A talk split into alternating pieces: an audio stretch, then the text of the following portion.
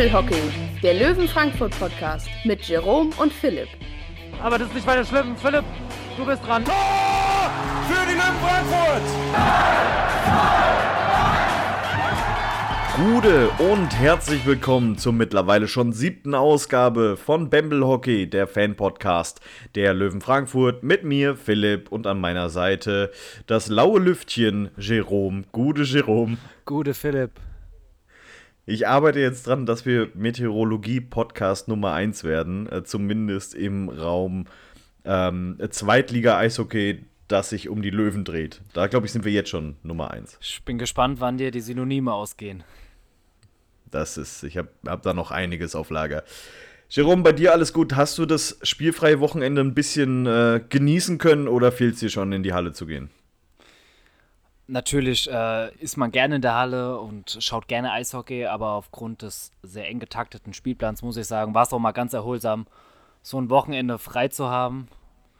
Und ähm, ja, hab's genossen, andere Sachen dafür erledigt. Und wie sah es bei dir aus?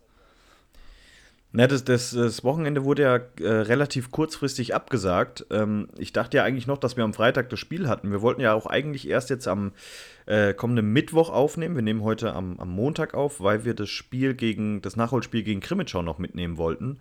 Ähm, ja, dann wurde der Spieltag abgesagt, beziehungsweise einfach mal die komplette Hauptrunde. Und bums, schon war es äh, Wochenende und ich hatte auf einmal Freitagabend frei und wusste gar nicht, was ich machen sollte mit mir. Ja, und somit sind auch die ganzen Tipps, die wir über Instagram eingefangen haben von unseren Followern auch dahin, weil ja, wird kein Ergebnis geben. Ja, und null Punkte hat keiner getippt. Ähm, es gibt einen, der hat 3,7 Punkte getippt. Und tatsächlich ist der mit diesem wilden Tipp äh, Punktbester. Keiner hat weniger Punkte getippt als er. Ähm, Chrissy, wenn du das hörst, also du, ähm, Spieltagssieger der Herzen, auch wenn wir natürlich hier so Annäherungspunkte äh, nicht, nicht verteilen.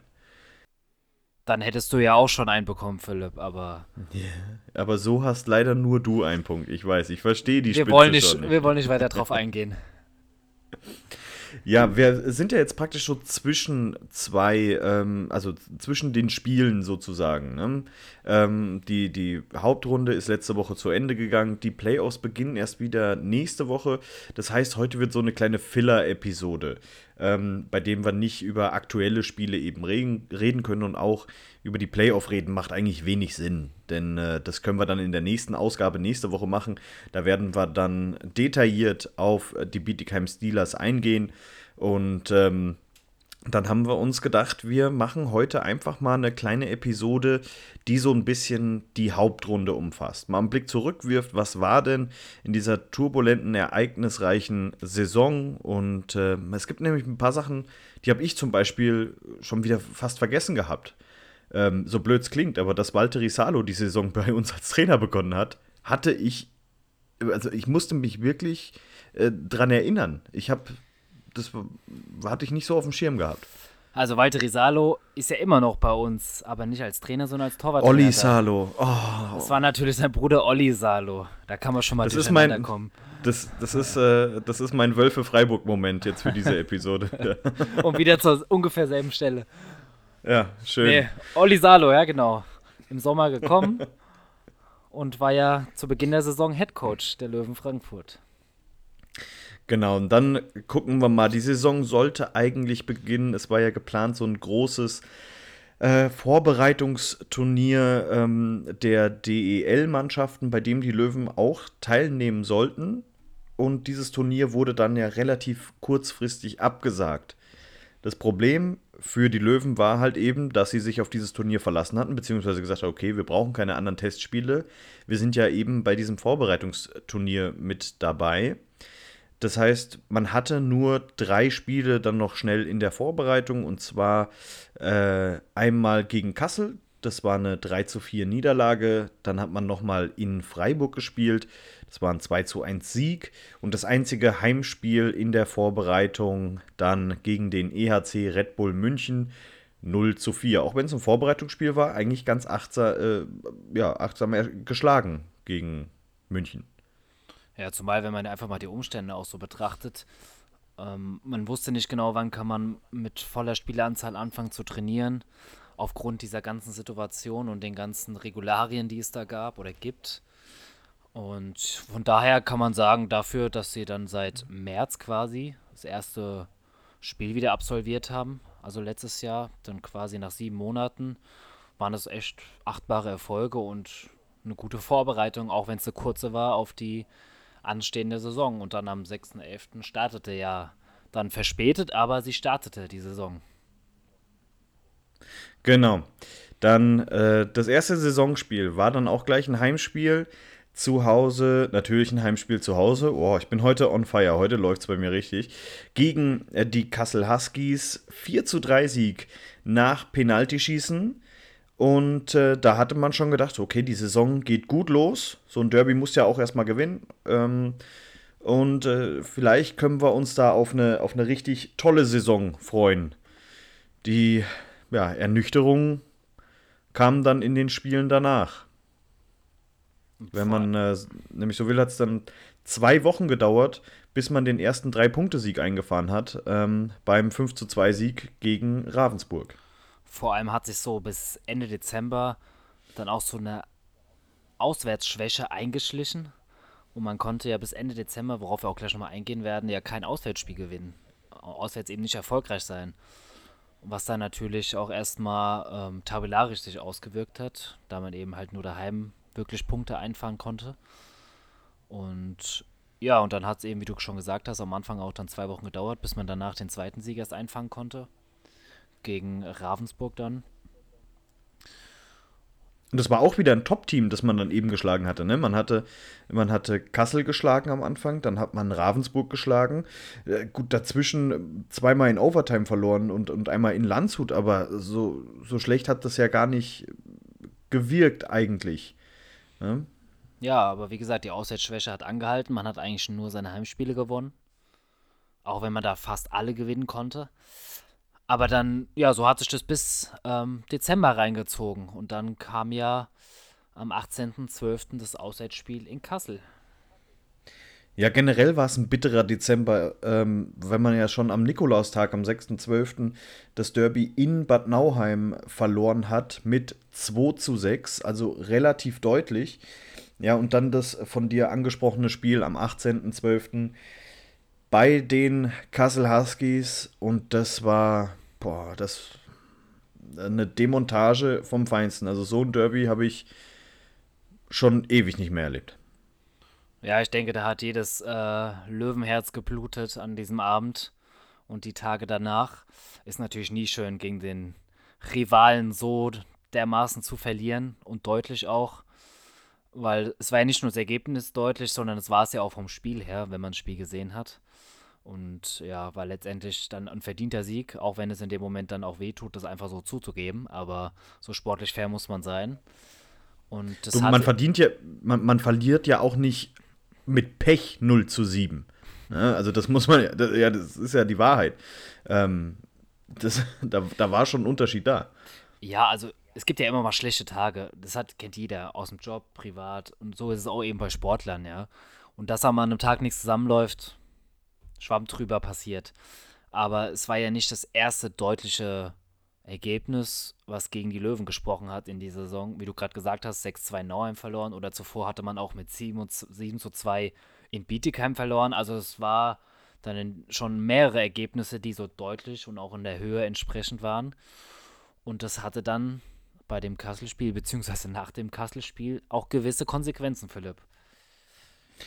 Genau, und äh, zwar wurde Olli Salo als äh, Trainer dann eben nach diesem Debakel in Kassel entlassen. Und Franz David Fritzmeier hat neben dem seinem Posten als Sportdirektor dann auch nochmal eben den des Cheftrainers übernommen. Alle anderen Co-Trainer sind da geblieben, Marco Reiter und Valtteri Salo ähm, zusammen mit den Fitnesscoaches und alles. Also es hat sich nur der Head Coach eigentlich geändert. Ähm, Im Spiel, da, also man muss ja auch sagen, nach diesem Spiel gegen Kassel war man Tabellenvorletzter. Also in einer Saison, in der es darum geht, den Aufstieg zu packen, war man auf einmal Vorletzter und äh, schon, obwohl es erst, ich glaube, der, der 13. Spieltag, aber man war so knapp 15, 16 Punkte schon äh, hinter der Spitze. Also, das, äh, also wirklich absolut gebrannt hat es da äh, unterm Weihnachtsbaum. Dann äh, unter Fritz Meier dann der erste Sieg im nächsten Spiel direkt gegen Bayreuth mit 5 zu 3. Und ja, eigentlich hat äh, Fritz Meier mit drei Siegen in Folge gestartet. Bayreuth, dann in Landshut in Overtime gewonnen und dann nochmal gegen die Heilbronner Falken kurz nach Weihnachten. Ja, das Spiel gegen Heilbronn, genau. Ja, sag. ja, das war der erste Auswärtssieg in der Saison. Am 26.12. Die Saison, noch mal kurz zur Erinnerung, hat am 6.11. begonnen. Also eineinhalb Monate, bis man zum ersten Mal einen Drei-Punkte-Sieg äh, auswärts feiern konnte. Und der, und man, jetzt kann man böse sein, aber man hatte lange Zeit, diesen, diesen Sieg zu feiern, ne? Ja, äh, und ich habe auch gerade mal nachgezählt. Das war das siebte Auswärtsspiel der Saison. Also man konnte erst das siebte Auswärtsspiel der Saison erfolgreich gestalten. Also die ersten sechs gingen allesamt verloren. Und wie du schon sagst, eineinhalb Monate, knapp zwei Monate später konnte man erst den ersten Auswärtssieg einfahren. Ja, und man hatte lange Zeit, den zu feiern, denn zum ungünstigsten Zeitpunkt, drei Siege aus drei Spielen, du hast es erwähnt, seitdem Franz Fritzmeier übernommen hat als Chefcoach, war man eigentlich schon in einem guten Lauf drin, ja.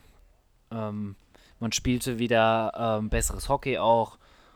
Die Ergebnisse passten. Ja, und dann kam die Quarantäne, was ja dann quasi die, den ganzen Wind aus den Flügeln genommen hat. Genau. Ähm, zu dem Zeitpunkt hat dann auch noch ein weiterer Spieler die Löwen verlassen, und zwar Landon Ferrero. Der ist ja, ähm, hatte ja nur, glaube ich, einen Einmonatsvertrag gehabt. Ein oder zwei Monate, ja. Ja, also auf alle Fälle war es, äh, zeitlich befristet, ähm, ähm, der Vertrag von ihm. Und ähm, ich muss sagen, ich fand den klasse. Also der hat wirklich, was Stickhandling angeht, was Geschwindigkeit angeht, ähm, war er einer der Besten in der Saison. Hat leider kein Tor gemacht in den neun Spielen für die Löwen. Ähm, es, er kam immerhin auf fünf Assists und spielt ja jetzt auch bei den Kölner Haien eine ganz gute Saison. 24 Spiele gemacht, etwa 10, 10 Tore, dafür gar kein Assist. Also hätte man die Tore bei uns geschossen, ey. Er wurde ja, ja feiner Kerl. Er wurde ja, soweit ich weiß, auch als ähm, erstmal als Übergang verpflichtet, weil Stephen McCauley ver äh, verletzt war. Genau. Deswegen ja auch diesen relativ kurzen Vertrag. Aber ja, es ist halt ein Eishockeyspieler, wie man ihn eigentlich so aus Nordamerika kennt. Kämpferisch, guten Speed gehabt, gutes Stickhandling, fährt seine Checks zu Ende. Ist so ein bisschen auch dieser Tough Guy, dieses, dieses, ähm, geht so ein bisschen unter die Haut vom Gegner. Mhm. Ich, ich, erinnere mich, das habe ich vor ein paar Folgen auch schon mal erwähnt, beim Interview mit Rüdiger, als er sagte, als Len Ferrero und der Gegner, gegnerische Spieler auf der Strafbank waren, gab es da richtig Trash-Talk. Also genauso, wie man nordamerikanischen Spieler einschätzt und genau das hat er eigentlich, eigentlich auch verkörpert und hat ihn nicht nur bei, äh, bei dir, sondern auch bei mir so beliebt gemacht. Ja, schade, dass ähm, da keine. Äh, genau, da haben wir ja noch gar nicht ähm, drüber gesprochen, wie es dann eigentlich war, als beim ersten Spiel keine Zuschauer da waren. Denn das war ja. Das war ja ein richtig unangenehmes. Also man hat sich mittlerweile, es ist natürlich blöd für alle, die das jetzt hören, weil ihr könnt nicht ins Stadion und so. Ähm, und natürlich freuen wir uns, wenn, wir, wenn ihr wieder da seid, aber tatsächlich hat sich so mittlerweile, dadurch, dass ja so viele Spiele sind, hat man sich so ein bisschen dran gewöhnt, dass keine da sind. Deswegen haben wir das jetzt gerade vergessen zu erwähnen. Aber die ersten ein paar Spiele, die waren richtig komisch, ne? Ja, ich muss aber sagen, es ist bis heute noch komisch. Klar, man gewöhnt sich in Anführungszeichen vielleicht irgendwann dran, aber es ist nichts, was man sich auf Dauer vorstellen könnte, weil allein, nicht, allein das erste Spiel, Hessen Derby, erstes Heimspiel der Saison, freust dich, dass Eishockey wieder losgeht, direkt Derby gegen Kassel, was, was gibt's eigentlich Geileres, ja?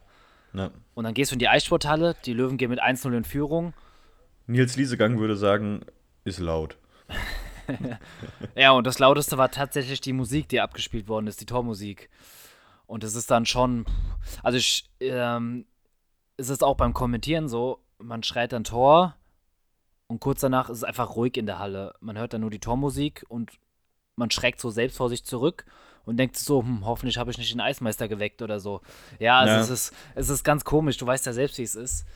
Und einfach diese puren Emotionen, die dann auch bei so einem Torjubel hochkommen, die fehlen einfach.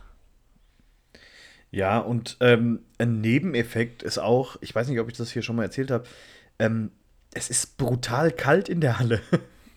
also normalerweise gilt ja die Eissporthalle in Frankfurt als eine der wärmsten Stadien Deutschlands. Ähm, oder wie sie gerne mal genannt wird, die Sauna von gegnerischen Fans. Aber das liegt eben dran, dass bei uns so viele reinpassen und auch so viele da sind im Vergleich zum Rest der Liga. Ähm, denn wenn die nämlich nicht da sind, holla, ist das kalt. Also kann man sich, kann man sich eigentlich nicht vorstellen, wenn man sonst so im, äh, um Weihnachten rum mit einem T-Shirt bei uns noch drin steht im Stadion. Ähm, jetzt auch äh, hier äh, kurz vor Ende der Hauptrunde brauchst du dann noch die, den dicken Pulli. Ja, aber da kann man, wie gesagt, nur hoffen, dass es äh, nächste Saison, dass wieder Fans in die Halle dürfen. Kann man nur das Beste hoffen, dass eben einfach diese Emotionen zurückkehren, das, was eigentlich diesen Eishockeysport auch ausmacht. Denn also Zukunft hat das Modell ohne Zuschauer auf gar keinen Fall eine. Nee, äh, da hat ja auch äh, Stefan Krämer erst vor kurzem in einem Interview in der Zeitung gesagt, im Endeffekt kämpfen wir jeden Tag ums Überleben, weil äh, das natürlich, wenn die Zuschauereinnahmen wegbrechen, auch wenn es vom Bund da Hilfen gibt und Kredite, aber es ist trotzdem, es ist ein, ist ein irrer Faktor, der da wegfällt. Ne? Ja, eben. Und jeder, der Sportler ist oder auch mal war, weiß, wie schön es ist, vor Zuschauern zu spielen. Sei es 10, sei es 100, sei es 1000, sei es 5000. Und das, das macht einfach diesen Sport auch so besonders, ja. Und ja, es fehlt einfach komplett. Also daran werde ich mich nie komplett gewöhnen. Man gewöhnt sich vielleicht an die Umstände, aber an, an einem Heimspiel ohne Zuschauer, das ist genauso, wenn du am Wochenende, um mal zur anderen Sportart auszuweichen, Fußball-Bundesliga guckst, da sind ja genauso wenig Zuschauer dort. Das ist einfach äh, ein Trauerspiel. Ähm, du redest von Fußball-Bundesliga. Ich bin Mainz 05-Fan. Ich kriege sowieso nicht mit, ob da jemand ist im Stadion oder nicht, weil ich 90 Minuten lang diesen Fernseher anbrülle. Es ist weg. Also, ich, für mich macht das gerade keinen Unterschied. Naja, kommen wir zurück zum äh, wichtigen Sport, zum Eishockey. Genau, wo waren wir? Wir waren so äh, Quarantäne. Ende Januar. Quarantäne genau. waren wir stehen geblieben. Das heißt, Löwen waren vom letztes Spiel war der 26.12.2020 und danach, das erste Spiel nach der Quarantäne, war der 19.01. Also fast ein Monat, nicht ganz, so drei, dreieinhalb Wochen, kein Pflichtspiel gehabt. Und dann wusste man, okay, jetzt hat man, gerade um Dezember, Januar rum, ist es ja bekannt, dass dann auch viele Spiele sind, wegen Weihnachten, da spielt man dann alle zwei, drei Tage. Es ist ja nicht nur in der Corona-Saison so, es ist ja generell so. Aber mhm. diese Spiele mussten wir natürlich nachholen. Und diese Spiele wurden ja alle unter die Woche gelegt. Und man wusste, jetzt kommen eigentlich fast nur Wochen, wo man mindestens drei Spiele hat. Genau, und es wurden ja nicht nur die Spiele nachgeholt, die man im äh, Dezember hat, äh, ja, im Dezember hatte, sondern zum Beispiel das Spiel am 26.01. zu Hause gegen Bad das war der neunte Spieltag, den man nachgeholt hat. Ähm, also die kamen halt auch noch mal dazu, äh, dass am Anfang der Saison ja auch ein paar Spiele ausgefallen sind, die man jetzt nachholen musste. Ähm, die Löwen sind ja mit einem blauen Auge, finde ich, aus dieser Quarantäne rausgekommen was sportlich angeht. Man hat am 22. und 24.01. das erste Sechs-Punkte-Wochenende feiern können, indem man ähm, die Lausitzer Füchse und. Nee. Quatsch, am 22. und 24. genau. Äh, in Freiburg und gegen die Lausitzer Füchse gewinnen konnten. Genau. Ähm, allerdings hat diese Quarantäne Spuren hinterlassen im Kader, denn war das da, wo Martin Buchweiser und äh, David Suvanto äh, positiv getestet wurden und die daraufhin ausgefallen sind? Also ich kann jetzt nicht mehr genau den Tag ausmachen, aber ungefähr vom Zeitraum her kommt es hin, ja. Das müsste ja eigentlich da gewesen sein. Deswegen waren, waren die Löwen ja in Quarantäne. Ja, genau. Also wer da genau erkrankt war, weiß ich nicht. Aber es wurde ja dann auch so kommuniziert von den Löwen, dass eben Martin Buchwieser und David Suvanto erkrankt sind und waren ja dann auch mit, mit äh, Nachwirkungen ja auch dann langfristig draußen. Martin Buchwieser ist ja jetzt vor zwei oder drei Spielen erst wieder zurückgekehrt. Und ja, äh, zu den ganzen Verletzungen, die es ja ohnehin schon die ganze Saison gab, sind dann natürlich auch noch ähm, diese äh, das Infektionsgeschehen dann natürlich auch ein bisschen hochgekommen, was es natürlich nicht einfach gemacht hat, aber damit hat jede Mannschaft zu kämpfen. Schon die ganze Saison. Also es war ja fast jede Mannschaft betroffen, bis auf eine, soweit ich mich erinnern kann. Die musste nicht in Quarantäne. Und Das weiß ich gar nicht mehr. ich meine, ähm, nur Kassel musste nicht in Quarantäne. Da wurde zwar mal ein Spiel abgesagt wegen einem positiven Schnelltest, aber das hatte sich dann auch wieder erledigt, weil der wohl falsch war. Aber ich will jetzt auch hier gar nicht groß irgendwelche falschen Informationen verbreiten. Also mir geht es wie gesagt nur darum, es hat ja alle Mannschaften betroffen, aber das Verletzungspech ist natürlich die Saison auch extrem bei den Löwen, um mal da überzugehen. Anfang der Saison oder noch vor Start der Saison hat sich eigentlich äh, der offensivstärkste Verteidiger der letzten zwei Saisons, Max Faber, so schwer verletzt. Für ihn wurde ja Kai Sonnenburg nachverpflichtet. Aber es war ja nicht die einzigste Verletzung. Ich habe vorhin auch erwähnt, Steve McCauley war dann zwischenzeitlich zwei Monate oder was es war verletzt. Ja, und ähm, das hat ja fröhlich seinen, seinen Lauf genommen, was äh, die Verletzung angeht. Ja, man muss sagen, äh, von, äh, abgesehen jetzt von Basti Kuzis als Torhüter, haben nur Luis Schinko, Darren Mischkowski, Marius Erk und Kai Sonnenburg alle 49 Spiele bestritten. Ähm, Kater Proft, hat ein, äh, Proft und, und Dimitriev haben, haben jeweils eins verpasst, Leon Hüttel auch nur zwei. Aber wenn dann da mal guckt, ne, äh, Stephen McCauley fehlen 14 Spiele, Adam Mitchell 15 Spiele, äh, Manuel Strodel sind sogar 19. Also das ist, ähm, das ist schon eine, schon eine ganze Ecke. Äh, Max Faber hat 17 Spiele dann doch noch am Ende gemacht. Äh, es ist einfach auch nicht nur, nicht nur Qualitätsspitzen, die durch Verletzungen ausgefallen sind, sondern es ist auch einfach die komplette Kaderbreite äh, hat es eins erschossen. Ja, und ich werde, es gab ein Spiel, oh, ich weiß jetzt aber nicht genau, wann das war. Das war irgendwann im Februar, meine ich. Januar, Ende Januar. Ja, es war Februar. Ähm, da hatte man dann wirklich fast einen vollen Kader. Also da sind dann wirklich nur noch zwei, drei Spieler haben da gefehlt. Aber der Rest des Kaders war quasi wieder zur Verfügung. Stand er eben wieder zur Verfügung und da wurde dann ähm, auf der Pressekonferenz wurde Franz David Fritzmeier gefragt, ähm, wie er denn jetzt damit umgeht, ähm, weil er muss ja dann zwangsläufig, wenn die anderen Spieler eventuell auch noch zurückkehren, immer hier jemand auf die Tribüne schicken, weil natürlich im Kader nur eine gewisse Anzahl an Spieler sein dürfen. Und da hat er damals schon gesagt, dass ähm, er natürlich froh ist, dass so viele zurück sind, aber er weiß auch, aufgrund der Belastung, die einfach noch folgt oder bis heute gefolgt ist, mit diesem Zwei- oder Drei-Tages-Rhythmus, dass weiterhin Spieler ausfallen werden, weil die Belastung einfach dann auf Dauer nicht tragbar ist. Und leider, muss man sagen, hat er damit recht behalten. Ja, das hat sich ja dann wirklich bis zum Ende der Saison ähm, durchgezogen. Und vor allem, wenn du jetzt auch überlegst, für David Sovanto die Saison beendet, Manuel Strodel Saison beendet, Adam Mitchell Saison beendet. Also es ist ja nicht nur so, dass sie mal ein, zwei Spieler ausfallen, sondern wirklich, äh, dass das.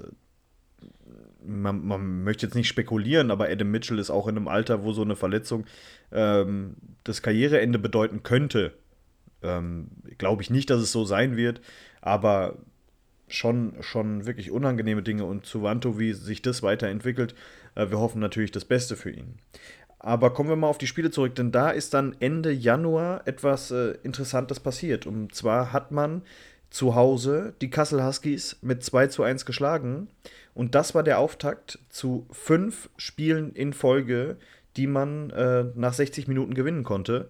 Also dort mal eben einen richtigen Run gestartet mit, äh, mit 15 Punkten, die man dann geholt hat. Das war der Sieg gegen Kassel, das war dann äh, in Ravensburg gewonnen, dann dieses 10 zu 2 in Dresden. Äh, Stefan Raab würde fragen, was war da denn los? also das war wirklich wie die Feuerwehr. Ähm, und dann konnte man noch äh, Heilbronn und zu guter Letzt Bad Nauheim schlagen. Und da dachte man, okay, gut, äh, wir, wir, wir greifen noch mal ein äh, im Kampf, um, zumindest ums Heimrecht in den Playoffs. Ja, also da lief es einwandfrei. Auch die Ergebnisse stimmten, die Spielweise stimmte, also war überzeugend. Aber lass uns schon mal direkt weiterschauen. Dann hat man innerhalb der nächsten drei Spiele zweimal gegen Bietigheim gespielt. Und, Und, und zweimal richtig die Ohren langgezogen bekommen. ja, genau, in Bietigheim mit 5 zu 0 verloren und daheim mit 5 zu 7 dann. Aber zwischenzeitlich, zwischen diesen beiden Spielen, war dann noch das Heimspiel gegen Ravensburg, was man wieder überzeugend mit 7 zu 1 gewinnen konnte. Also das war dann Ja. so, so ein bisschen ein Achterbahn der Gefühle für alle Löwenfans. Es ging so quasi auf und ab und man konnte, man hat gedacht, jetzt haben sie es, jetzt starten sie eine neue Serie und dann kam wieder die Niederlage. Also es war, war, war nicht einfach. Nee, ich habe ich hab mir hier ein paar Notizen gemacht zu der Saison. Und auf meinem Zettel steht 12.02. bis 20.02. wilder Ritt. Weil das ist halt einfach, äh, du verlierst 0 zu 5, dann gewinnst du 7-1, du verlierst 5 zu 7, du gewinnst 7-1, äh, gewinnst wieder 5 zu 2. Also es war, es sind ja auch Tore gefallen ohne Ende. Also irgendwie gefühlt beide Mannschaften immer ohne Verteidiger. Äh, das war schon, äh, war schon, war schon beeindruckend da, die, diese Zeit. Man, man konnte halt einfach nichts voraussehen, es, wie es enden wird. Ja, richtig. Und letztlich ging es ja dann auch ein bisschen so weiter in den kommenden Spielen, beziehungsweise in den kommenden Wochen. Wenn man mal so auf die Ergebnisse schaut, dann hat man mal wieder zwei, drei Spiele in Folge gewonnen, dann mal wieder verloren, ein, zwei Spiele. Man hat es geschafft, vier Spiele in Folge äh, in die Overtime zu bringen. Ähm, gegen Bad Nauheim, Lausitz, äh, Freiburg und, und Bayreuth, von dem man drei gewinnen konnte. Auch Bad, Bad Nauheim, beeindruckend. Bad Nauheim ging sogar ins Penaltyschießen, ja. Und im Penaltyschießen ich sag's nochmal, sind wir ungeschlagen diese Saison. Überragend. Das, und das kann uns ja jetzt keiner auch mehr nehmen in den Nein, Playoffs. Wir haben ja da schon mal drüber äh, äh, Witze gemacht, dass wir einfach uns hinten reinstellen und warten, bis der Schiedsrichter keinen Bock mehr hat und wir ins Penaltyschießen gehen. Ähm, aber tatsächlich ungeschlagen nach Penaltyschießen, das zeigt, Nervenstärke ist absolut vorhanden. Und dieser Killerinstinkt, das muss ja auch mal erwähnt werden. Ja, und dann. Dann sind wir schon im März. Genau, dann sind wir schon im März. Und. Das Wichtigste am Anfang, 1. März, was ist da gewesen? Sag du es mir. Nee. 1. März, erste Folge von äh, Bamble Hockey, der Löwen Frankfurt Podcast. Am 1. März haben wir den rausgebracht. Das musst du wissen. Jerome, wie kannst du denn unseren Jahrestag vergessen? Also, das, das war eine, wirklich. Das war eine richtige Fun-Frage jetzt. ist, ich bin, bin so enttäuscht. Ich, hab, äh, ich, ich, lebe akt ich lebe aktuell nicht nach, nicht nach Datum, sondern von Spieltag zu Spieltag. Das ist auch besser so. Ja. Das ist der stabilere Rhythmus, zumindest wenn man jetzt in der letzten Zeit äh, zwei Wochen immer alle zwei Tage ein Spiel hatte. Ähm, ja, und dann haben wir praktisch äh, das erste Spiel, was wir mit besprochen, oder eines der ersten war gleich ähm, Derby-Niederlage mal wieder gegen Kassel. Ähm, 4 zu 1, auch wieder relativ deutlich, obwohl man da sagen muss, ähm, kann ich mich noch daran erinnern, dass wir darüber gesprochen haben und meinten, so deutlich war das gar nicht, wie es dann am Ende aussah. Ähm, hätte auch in unsere Richtung ausgehen können. Und ja, dann plätscherte es so ein bisschen hin, die nächsten Spiele. Mal wieder ein Sieg eingestreut, eine Niederlage. Ja, und man hatte ja seit der Quarantäne ja auch konstant weniger Spiele als die Konkurrenten, die Tabellennachbarn. Und konnte da auch immer mal wieder an Platz 4, an Platz 3 ranschnuppern. Hat dann aber wieder äh, mal auch mal verloren, dann hat man wieder gewonnen. Wie du sagtest, es war, es ging dann wieder so auf und ab. Dann konnte man wieder, ich meine, fünf Spiele in Folge gewinnen. Bevor man dann auch wieder vier in Folge verlieren konnte. Also Zuletzt ist man dann gegen Ende der Hauptrunde ja wieder zurückgekehrt in die Erfolgsspur. Konnte dann auch drei Siege in Folge gegen Bayreuth, daheim gegen Bad Nauheim und dann auch endlich mal in Tölz gewinnen. Das erste Spiel gegen Tölz, was man diese Saison gewinnen konnte, nachdem man zuvor dreimal unterlag gegen den Tölzer Rumpfkader, so mag man es ja fast sagen. Ja, und da hat man ja eine Woche vorher, hatte man da ja noch sieben Dinger kassiert bei denen und konnte froh sein, dass man im Endeffekt nur mit einem äh, 3 zu 7 da rausgegangen ist. Äh, das, hätte, das hätte deutlich höher enden können. Im Übrigen, ähm, äh, das war jetzt so praktisch die Hauptrunde, die wir ähm, abgefrühstückt haben. Die Löwen haben es insgesamt geschafft, dreimal ein Shutout zu feiern. Zweimal davon gegen Krimitschau, zweimal sogar in Krimitschau. Äh, und dann eben am letzten Spieltag gegen die Tölzer Löwen. Und dann wurde eben, wie wir es ja schon gesagt haben und wie ihr alle wisst, die Saison abgebrochen. Halt, stopp. Du sagst, zweimal in Krimenschau konnten wir einen Shutout feiern. Da hast du dir zweimal, ja. Da hast du, hast du dir jetzt was falsch rausgesucht. Weil wir haben das erste Spiel in Krimitschau ist gar nicht so lange her, haben wir 3-0 verloren. Und das zweite sollte jetzt eigentlich morgen stattfinden, wurde aber abgesagt. Wo haben wir denn den ersten Shutout geholt? Das war doch, war das nicht der erste Auswärtssieg? Ja, genau, der erste Auswärtssieg am 27.11. zu Hause gegen Krimitschau. So war das. Sorry, ja. So viel Zeit muss sein. Ja, genau. Und ich habe nämlich falsch gelesen. Ich, äh, wir haben 3-0 verloren in Krimitschau. Ja, ich gebe ich habe es äh, ich hab's falsch rumgelesen. Ich dachte, ich habe mich schon gewundert, ähm, wo das herkam. Ist doch noch gar nicht so lange her. Äh, zwei Shutouts haben wir also. Einen von Basti Kuzis, einen von Patrick Klein. Und ähm, interessanterweise mit dem ersten, ich höre auf zu reden. Ich höre auf zu reden. Also, ich wollte gerade schon wieder was sagen und in dem Moment, wo ich es formulieren wollte, merke ich, das, ist, das stimmt halt schon wieder nicht. ähm, heute, heute eine ganz wilde Folge wieder. Also, ähm, was ich allerdings äh, noch sagen wollte, wir hatten ja es gab dann die Pressemitteilung der DEL2, dass eben die Gesellschafter sich einstimmig darauf äh, geeinigt haben, die Saison abzubrechen. Ich musste ein bisschen lachen, weil sie immer wieder gesagt haben, die, äh, der Punktequotient oder der Punkteschnitt findet Anwendung, um die Tabelle festzulegen. Ja, und es war halt einfach genau die gleiche Tabelle, wie sie auch nach dem 49. Spieltag war. Es hat sich nichts geändert. Also absolut gar nichts. Ja, man muss natürlich auch dazu sagen, dass ja nicht mehr viele Spiele Unterschied zwischen den einzelnen Teams war. Also wir hatten maximal eins. Ja, genau. Wir hatten auch noch ein Spiel weniger als so die Konkurrenten, aber es war jetzt nicht mehr so wie jetzt noch, sage ich mal, Anfang März oder im Februar, wo wir noch drei der vier Spiele teilweise weniger hatten, weil dann hätte sich durchaus noch was verschoben, aber es war in der ganzen Liga relativ ausgeglichen, bis auf eins, maximal zwei Spiele vielleicht. Und deswegen hat sich dann letztlich auch nichts mehr an der Tabellensituation verändert.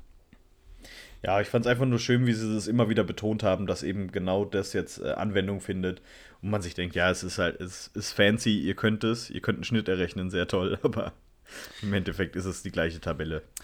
Ja, lass uns doch mal in diesem Atemzug auch mal so ein bisschen, wir haben auf die Hauptrunde geblickt, lass uns mal so ein bisschen ein paar nennenswerte Statistiken noch von den Löwen raus, rausposaunen. Ich, ich leg einfach mal einen vor, Philipp. Und zwar suche ich mir jetzt mal Stephen McCauley raus. Du hast gesagt, er hat ja 35 Spiele absolviert, hat in denen 40 Punkte erzielt, also eine richtig gute Ausbeute. Aber worauf ich eigentlich hinaus wollte, er ist, was das Löwenteam angeht, der beste Bully-Spieler der Löwen. Mit der Quote von 57,24. Also das ist eine recht stabile Quote. Ja, und ich habe das, glaube ich, schon mal in einer Folge erwähnt, dass ich eigentlich immer dachte, dass Carter Proft unser Bester wäre. Ähm, weil er mir immer auffällt, dass er die, dass er die Bullies gewinnt. Ähm, und ich war da schon überrascht, dass es eben doch äh, Stephen McCauley ist. Wobei man natürlich, wenn man auf die, auf die DL2 Homepage guckt, und das ist äh, das offizielle Statistikmaterial, ist natürlich unser bester Bully-Spieler, Alexei Dimitriev, mit 100 Prozent. Ja, und wie viele Bullies hat er gespielt? Ja, eins, aber ist doch egal, es sind 100 Prozent. Das sind wie, wie bei den äh, Goalies die Fangquoten, wenn du, wenn du eine Einsatzzeit von einer Minute hattest. Hast einen Schuss gehalten, 100% Fangquote. Nee, ist natürlich so, nicht. Ist rechne natürlich, das mal auf ein Spiel hoch, auf 60 Minuten sind es 60 Saves pro Spiel. Das ist, ist überragend. Ist natürlich nicht repräsentativ, also da werden ja auch nur dann die Spieler berücksichtigt, die so und so viel Bullies auch gespielt haben. Aber weil du gerade sagst. Macaulay hat viele Bullies gespielt, 443, also das war. Richtig. Also 443 hat er gewonnen. Er hat über 700 gemacht. Und weil du gerade sagst, Carter Proft, er liegt mit einem Prozentpunkt hinten dran, also er hat eine Quote von 56,17. Also deine Wahrnehmung hat dich nicht ganz getäuscht. Es gibt aber eben noch mhm. einen in Person von Macaulay, der noch einen Ticken besser ist. Der Macaulay hat die Bullies immer gewonnen, wenn ich nicht drauf geachtet habe. Wahrscheinlich. Ähm, wo ich aber gerade also Alexei nie. Dimitriev Wo ich gerade Alexei Dimitriev erwähnt habe. Ähm, er stand ja so ein bisschen bei den Fans auch in der Kritik, weil er natürlich nicht dieses, diesen Scoring-Touch gebracht hat, den man sich von ihm erhofft hat. Aber von seinen 13 Saisontoren, die er gemacht hat, waren siebenmal war es das Game-Winning Goal. Also das zeigt, er ist da absolut, wenn man ihn braucht. Über 50% seiner Tore waren spielentscheidend. Das muss man auch eben äh, auch mal erwähnen an dieser Stelle. Weil Kritik ist ja schön und gut, darf auch geäußert werden, aber man muss halt auch eben auf die Fakten schauen und die Fakten hast du gerade wunderbar dargelegt. Ja, er hat zusammen so viele Game-Winning-Goals wie Adam Mitchell und äh, Stephen McCauley zusammen. Und das sind die äh, Zweit- und Drittplatzierten eben in dieser Statistik. Also Alexei Dimitriev, ein absolut wichtiger Bestandteil des Teams und könnte in den Playoffs noch wichtig werden. Ein Mann für die wichtigen Tore. Genau. Dann haben wir der Topscorer der Löwen oder den, den Helm hat ja eigentlich ähm, hat ja Kale Kardashian. ähm, weil er insgesamt 49 Punkte hat. Stephen McCauley kommt auf 40. Allerdings hat Kel Kardashian diese 49 Punkte, hat er 38 davon in 34 Spielen für Weißwasser gesammelt. Ähm, und in der Hälfte der Spiele, die er für Weißwasser gemacht hat, und zwar 17 hat er für Frankfurt gemacht, da hat er nur drei Tore und acht Assists, also nur 11 Punkte. Ähm, ja, deswegen auch für mich muss ich einfach sagen, Stephen McCauley, ähm, absoluter Topscorer für mich der Löwen in dieser Saison. Klar, wenn man die ganze Saison betrachtet, hat Keike Wäschchen ja nicht annähernd so viele Spiele absolviert wie Stephen McCauley oder auch die anderen. Weil er wurde ja, er wurde ja quasi gegen Ende der Transferfrist wurde er auch nochmal verpflichtet, weil das war ja dann auch die Zeit, wo die Löwen ja einige Spiele auch nur mit einem Ausländer bestritten haben. Und Steve McCauley ist ja als einziger Ausländer im Kader gewesen in diesen Spielen, weil eben alle anderen, zum Beispiel Kai Wood, David Suvanto, waren ja allesamt verletzt. Und deswegen wurde ja Kebeschin dann auch nochmal verpflichtet und ja, hat elf Punkte gemacht, seitdem er hier in Frankfurt ist. Und hoffentlich noch viele mehr in den Playoffs. Ja, ich habe äh, eine Quizfrage für dich. Ähm, okay. Wie viele, äh, es wurden ja, die Saison wurde nach 49 bzw. 50 Spielen ähm, abgebrochen. Wie viele Spiele hat Cale Kabashian gemacht? Insgesamt? Nicht nur für Frankfurt, sondern insgesamt. Soll ich jetzt schätzen? Ja. Wenn du, äh, du hast gesagt, 17 Spiele hat er für die Löwen gemacht. Und du hast ja vorher gesagt, er hat irgendwas mit 30 Spiele für Lausitz gemacht. Ja. Ja, so 50. Er hat 51 Spiele gemacht. Er hat ein Spiel mehr gemacht, als die Saison Spieltage hatte. Kann man machen. ja, das ist, ist mir gerade so, so aufgefallen, als ich mal die Statistiken durchgegangen bin. Ähm, eben, weil er zu den Löwen kam, als sie die ganzen Nachholspiele machen mussten. Deswegen hat er tatsächlich ähm, er hat mehr als 100% gegeben in der Saison, muss man. Äh, hat er auf seiner Habenseite. Dann äh, gucken wir uns eine andere Statistik an, und zwar Strafen. Ich glaube, es überrascht keinen, wenn ich sage, Big Mike Mischkowski ist da mit äh, 31 Minuten Abstand ganz klar die Nummer 1 äh, bei den Löwen. 75 Minuten hat er sich da insgesamt geholt. Wobei er na, dann natürlich auch diese, diese Spieldauer gegen Bad Nauheim war das, ne? Ähm, wo er diesen wunderbaren offenen Check fährt ähm, auf dem Eis und einfach nur, weil er äh, 2,50 Meter groß ist, der Gegenspieler den Kopf dagegen oder den Kopf gegen die Schulter bekommt, hatten wir uns damals schon drüber unterhalten, dass es das eigentlich eine lächerliche Strafe war. Ja, ach, da gibt es eigentlich nichts weiter hinzuzufügen. War ja ein sauberer Open-Ice-Hit und hätte demnach auch äh, keine Strafe geben dürfen. Aber das ist ja, wie gesagt, jetzt Vergangenheit. Wir wollen ja nicht da weiter drauf rumschauen. Sondern du sagst ja, er mit 75 Strafminuten in der Saison. Klar, natürlich auch begünstigt durch eben diese Spieldauer. Und dann lass uns doch mal in diesem Zusammenhang mal rübergehen auf die Special Teams. Ja, äh, Special Teams im Powerplay. Das hatten wir auch die letzten Wochen ja schon öfters mal auch erläutert, dieses Powerplay. Genau. Und Philipp, weih uns bitte ein, wie haben die Löwen da die Hauptrunde abgeschlossen? 19,6% genutzt, damit knapp schlechter als Kassel, die 19,7% hatten. Äh, man ist so das zehnt oder äh, das zehntbeste Team im Powerplay. Ich konnte es jetzt nicht so schnell durchzählen. Ach, acht 14, beste. 13. Ja, es ist fast das Gleiche. Naja, aber äh, auf alle Fälle ist man da einfach im, im unteren, in der unteren Hälfte anzusiedeln, was das Powerplay angeht. Ähm, und äh, ja, 35 Tore, aber immerhin doch noch draus gemacht. Das ist gar nicht so schlecht im Vergleich zu, zu allen anderen in der Liga. Aber eben hatte man deutlich mehr Chancen als die meisten äh, dazu, es zu machen. Vor allem auch diese, diese Gegentreffer im eigenen Powerplay. Das sind sieben Stück. Das ist nach Bayreuth Liga-Höchstwert. Also. Äh, du sagst es.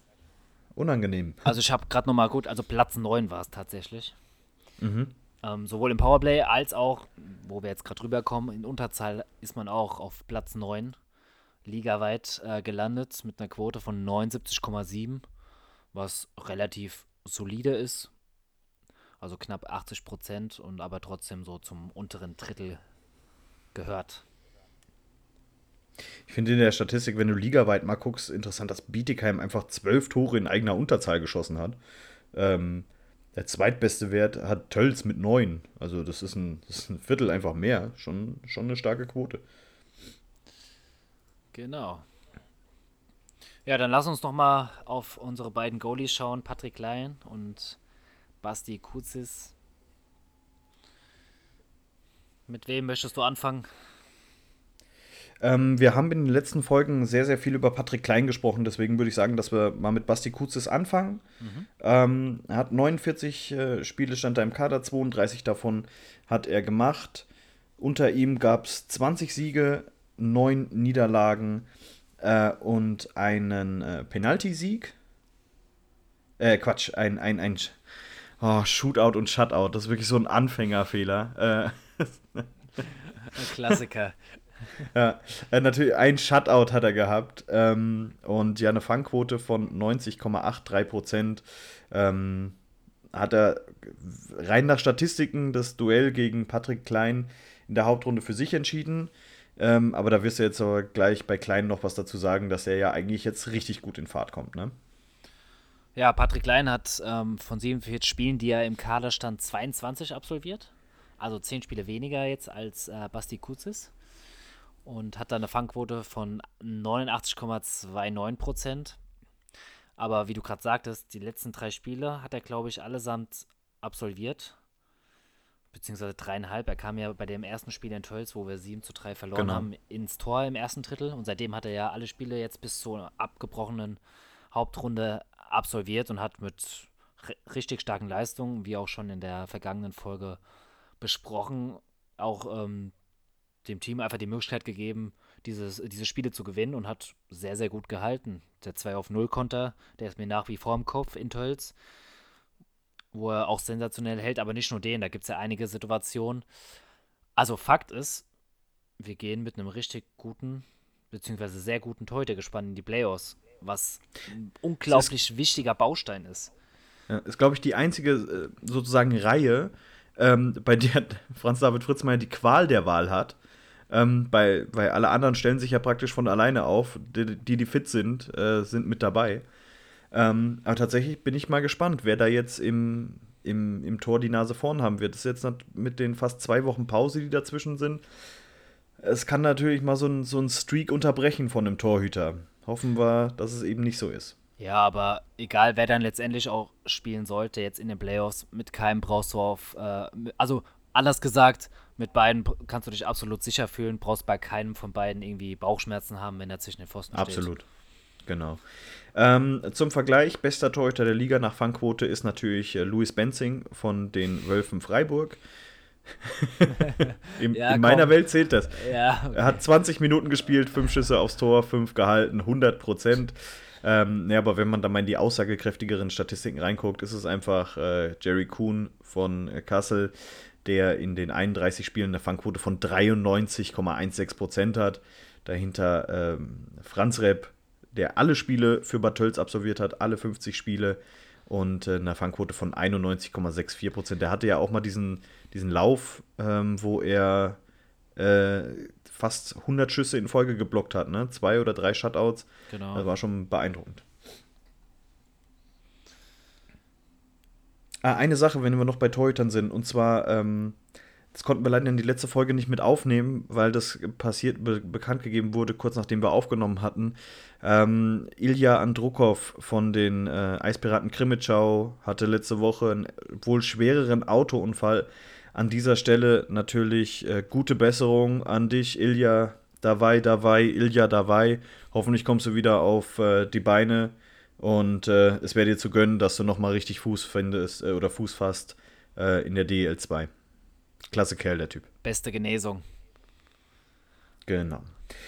So, haben wir sonst noch irgendwelchen, irgendwelche Blödsinnsstatistiken? Wir haben noch gar nicht gesagt, wie, wie die Tabelle jetzt aussah, ne? Die Löwen. Genau, da können wir, können wir abschließend nochmal drauf eingehen. Genau. Also Fünfter Löwen, in der Tabelle. genau, Löwen als Fünfter abgeschlossen mit 87 Punkten bei 49 Spielen. Das heißt, es sind nach der, wie du schon gesagt hast, Tabelle, die jetzt errechnet worden ist, Punkte im Schnitt sind 1,78. Und Ja, es- man hat 158 Tore geschossen und 141 kassiert. Das ist tatsächlich, wenn man mal so guckt, äh, in, der, in der Spitzengruppe, ähm, da führen Kassel und Tölz mit 210 Toren und auch Bietigheim und Freiburg jeweils äh, 180 oder knapp drüber beziehungsweise drunter. Äh, 158 ist schon nicht viel. Ja, das war ja auch so die ganze Saison so auch ähm, in Anführungszeichen das Problem, dass man eben vor dem Tor nicht effizient genug war. Man brauchte zu viele Schüsse, zu viele Chancen, um mal eben aufs Scoreboard zu kommen, um in Führung zu gehen. Aber letztlich ist dann die Grundlage, wenn du eben auch, jetzt sage ich mal im Vergleich, wie du gerade gesagt hast, zu Kassel Tölz, wenn du weniger Tore schießt, was ja auch Franz-David Fritzmeier öfters mal angesprochen hat, die Grundlage ist die Defensive. Denn Fakt ist, mit der Offensive gewinnst du Spiele, mit der Defensive gewinnst du Meisterschaften. Und es wird immer wieder bestätigt, dass das auch so ist. Und wenn du deine, alle deine Spiele 1-0 oder 2-1 gewinnst, nimmst du die Siege natürlich auch mit. Sieg ist Sieg. Gerade in den Playoffs, da ist egal, ob du 1-0 oder 5-4 gewinnst. Und vor allem ist ja jetzt noch mal so, du musst ja noch mehr Gas geben von Anfang an in den Playoffs, weil es eben nur eine Best-of-Five-Serie ist und nicht eine Best-of-Seven. Ähm, aber da reden wir ja nächste Woche drüber. Da werden wir ausführlich äh, die Playoffs beleuchten. Nicht nur das Spiel zwischen Frankfurt und Bietigheim, sondern vielleicht auch mal zu den anderen äh, Partien ein bisschen gucken. Wie gesagt, das aber erst dann in der kommenden Woche. Ähm, ja, da werden wir uns dann auch nochmal drüber unterhalten, dass Bad Nauheim die Playoffs nicht geschafft hat. Wieder ein kleiner Seitenhieb in die Wetterau. Ja. Nee, genau, wir werden dann auf die Paarung mal genauer eingehen, vor allem auf äh, die Paarung Bietigheim-Frankfurt. Bietigheim ja mit dem Heimrecht, das heißt auch mit dem ersten Heimspiel direkt. Und das zweite Spiel findet dann in Frankfurt statt. Da werden wir dann genauestens auf, äh, auf die Steelers mal eingehen, mal so ein bisschen schauen, ähm, was, was zeichnet die Steelers so aus, was macht sie besonders, wo liegen ihre Stärken, wo eventuell auch mal so ein bisschen ihre Defizite.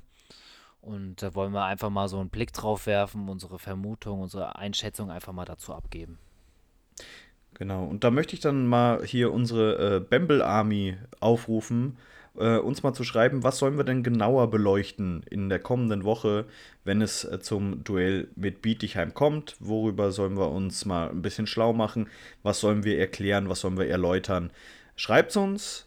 Ähm, ihr wisst, ihr könnt uns folgen auf Instagram unter bamblehockey-podcast. Da bitte folgen, liken, äh, in die Story packen, kommentieren, alles Mögliche. Und jetzt sind wir seit letzter Woche auch noch äh, auf Facebook unterwegs. Da auch einfach Bamble Hockey, der Löwen Frankfurt Fan Podcast eingeben, kommentieren, Nachricht schicken und uns äh, ja dann sagen, was ihr hören wollt in der kommenden Episode. Bevor wir jetzt zum Schluss kommen, Jerome, eine kleine Sache vielleicht noch. Und zwar, es gab ja unter der Woche ein äh, Artikel über uns, das Spray TV-Team, beziehungsweise das Löwen TV-Team in äh, dem, als E-Paper. Ähm, hast du es gelesen? Natürlich hast du es gelesen. Natürlich. Ja. Also das äh, wollen wir euch auch nochmal ans Herz legen, das E-Paper. Da könnt ihr mal so hinter die Kulissen schauen, wie bei uns im äh, Spray TV äh, Team gearbeitet wird und äh, was da so passiert. Sind schöne vier Seiten. Ja, und in dem Artikel wurde leider eine Person vergessen zu erwähnen, der nicht mehr mit dabei ist bei uns im Löwen-TV-Team. Und das ist der gute Seppo. Und deswegen an dieser Stelle, ähm, Seppo, vielen, vielen Dank für vier Jahre lang klasse Leistung. Er hat äh, über einen langen Zeitraum die Grafiken bei Sprayed erstellt und äh, ja, war uns ganz wichtig, dass wir dir an dieser Stelle nochmal Danke sagen und äh, ich hoffe, wir sehen uns bald mal wieder bei einem Spiel und vielen Dank für deine klasse Arbeit. Besten Dank, Seppo. Gut, Philipp, es war mir ein Fest, wie jede Woche mit dir. Ja, ich habe auch nichts mehr. Wir sind wieder bei. Wir haben 50 Minuten geschafft. Das hatten wir am Anfang nicht gedacht, ne? Am Anfang dachten wir, das wird äh, eine kurze, kurze Filler-Episode. Aber tatsächlich haben wir sie mal wieder auf 50 Minuten geprügelt. Ja, knapp 50 Minuten. Jetzt, jetzt, Genau. jetzt schwafeln wir schon wieder. Das ist. Reicht, reicht. Deswegen ganz kurz, knapp. Jerome hat Spaß gemacht und euch da draußen liked uns, teilt uns, folgt uns. Bis zum nächsten Mal. Macht's gut. Ciao. Und tschüss.